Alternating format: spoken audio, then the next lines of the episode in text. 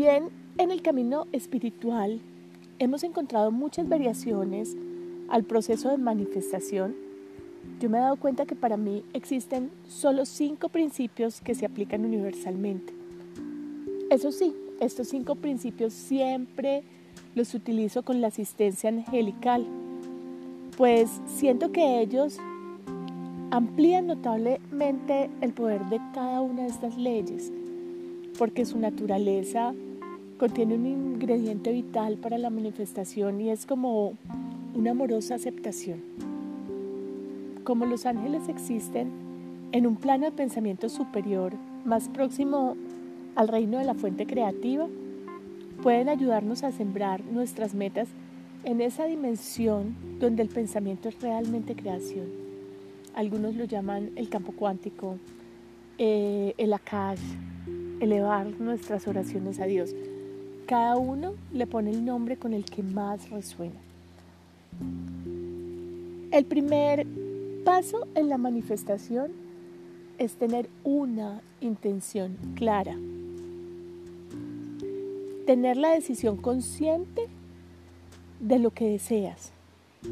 Si no estás seguro de desearlo de verdad, a mí me gusta dedicar unos minuticos a imaginarme teniendo eso que creo estoy deseando.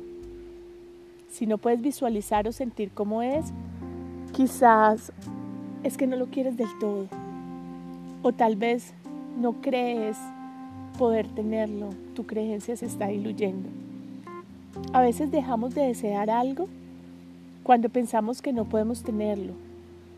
Y aunque no dejemos de quererlo, por supuesto, simplemente nos estamos negando el deseo a nosotros mismos por esa creencia que nos limita. Siento que con frecuencia el miedo a la desilusión nos debilita absolutamente la intención, que es ese primer paso en el proceso de manifestar. Muchas veces tenemos miedo a no conseguir lo que deseamos. Y este miedo se crea en la sensación de merecimiento, de poco valor, de no valorarnos a nosotros mismos.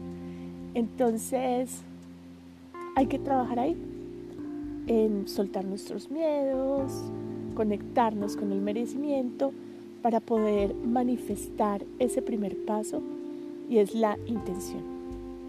El segundo paso para alcanzar tu meta es el compromiso de obtenerla. Es estar dispuesto a aceptar todo lo que traiga alcanzar esa meta o ese deseo que quieres.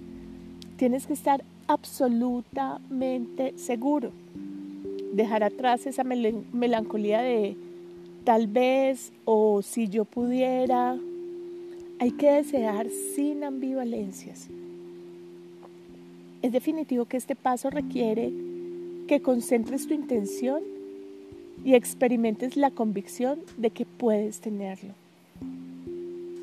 Te voy a hacer una pregunta. ¿Alguna vez obtuviste algo que deseabas desesperadamente solo para descubrir después que no lo querías tanto?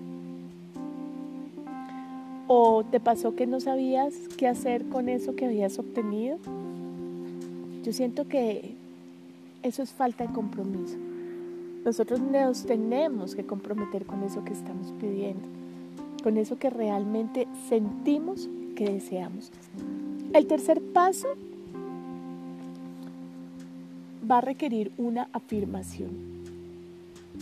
Reclamar lo que deseas utilizando una visualización, afirmándolo en voz alta, escribiéndolo, dibujándolo.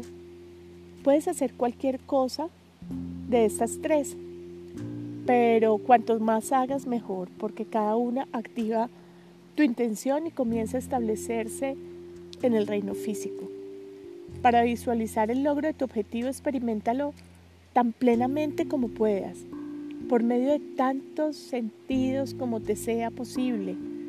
Debes verlo, sentirlo, oírlo, tocarlo y hasta degustarlo si se puede.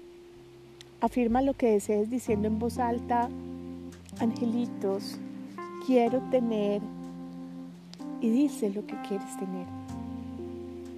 Recuerda las palabras de la Biblia. En el principio fue el verbo. El sonido de tu voz crea una onda y el poder de tu intención, la claridad de tu visualización, dan a esa onda potencia y duración.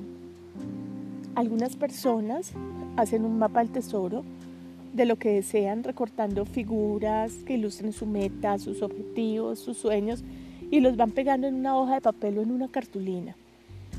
Cada acto que hagas es una afirmación que reforzará tu convicción interior, iniciando la realización de lo que deseas en este mundo material. A eso lo llamamos co-crear con nuestro, con nuestro creador con la ayuda de nuestros amados ángeles. Tu parte consiste en que concibas todo eso que deseas y cómo quieres que sea y afirmarlo con los métodos que más resuenen con tu corazón. El cuarto paso es definitivo, uno de los más poderosos y es la gratitud. Dar gracias por la manifestación como si ya se hubiera producido porque esa gratitud te corrobora que ya existe en otra dimensión, que es familiar a nuestros ángeles y a esos seres que, les estamos pidiendo que nos ayuden a manifestar. A mí me encanta siempre ser generosa con mi agradecimiento y, y ser generosa con todos los seres que están involucrados, sepa quiénes son o no. Agradecer es un poder que moviliza nuestra energía y que el universo y todos los seres sutiles que nos acompañan lo reciben con muchísimo amor. Y me he dado cuenta que mientras más agradecemos, ellos más se esfuerzan para que tengamos cada día más cosas por las que agradecer. Y el quinto paso, eh, siento que es el que más nos cuesta a todas las personas, es el más difícil y es el desprendimiento. Tenemos que aprender a liberar nuestra meta hacia el universo para que ésta pueda hacerse cargo y entregar lo que nos ha pedido. Hay que liberarle esos deseos y entregarlos realmente y sentir que está en buenas manos, que el universo ya está trabajando para que nosotros podamos hacer esa manifestación y si no es ella, que sea algo mucho mejor. Cinco breves palabras te ayudarán a recordarlo y es déjalo ir y deja que el universo actúe. Estos cinco pasos te van a ayudar muchísimo con tus procesos de manifestación. Practícalos, conviértelos en parte de tu cotidianidad, en parte de tu día a día, porque puedes manifestar cosas grandes y cosas pequeñas, puedes eh, manifestar lo que desees, ¿cierto? Cambios internos, cosas materiales, situaciones, momentos, relaciones. Empieza a trabajar con ese poder que hay en ti, con ese poder que habita en tu corazón y créetelo, porque de verdad que es posible. Un abrazo y gracias por acompañarnos.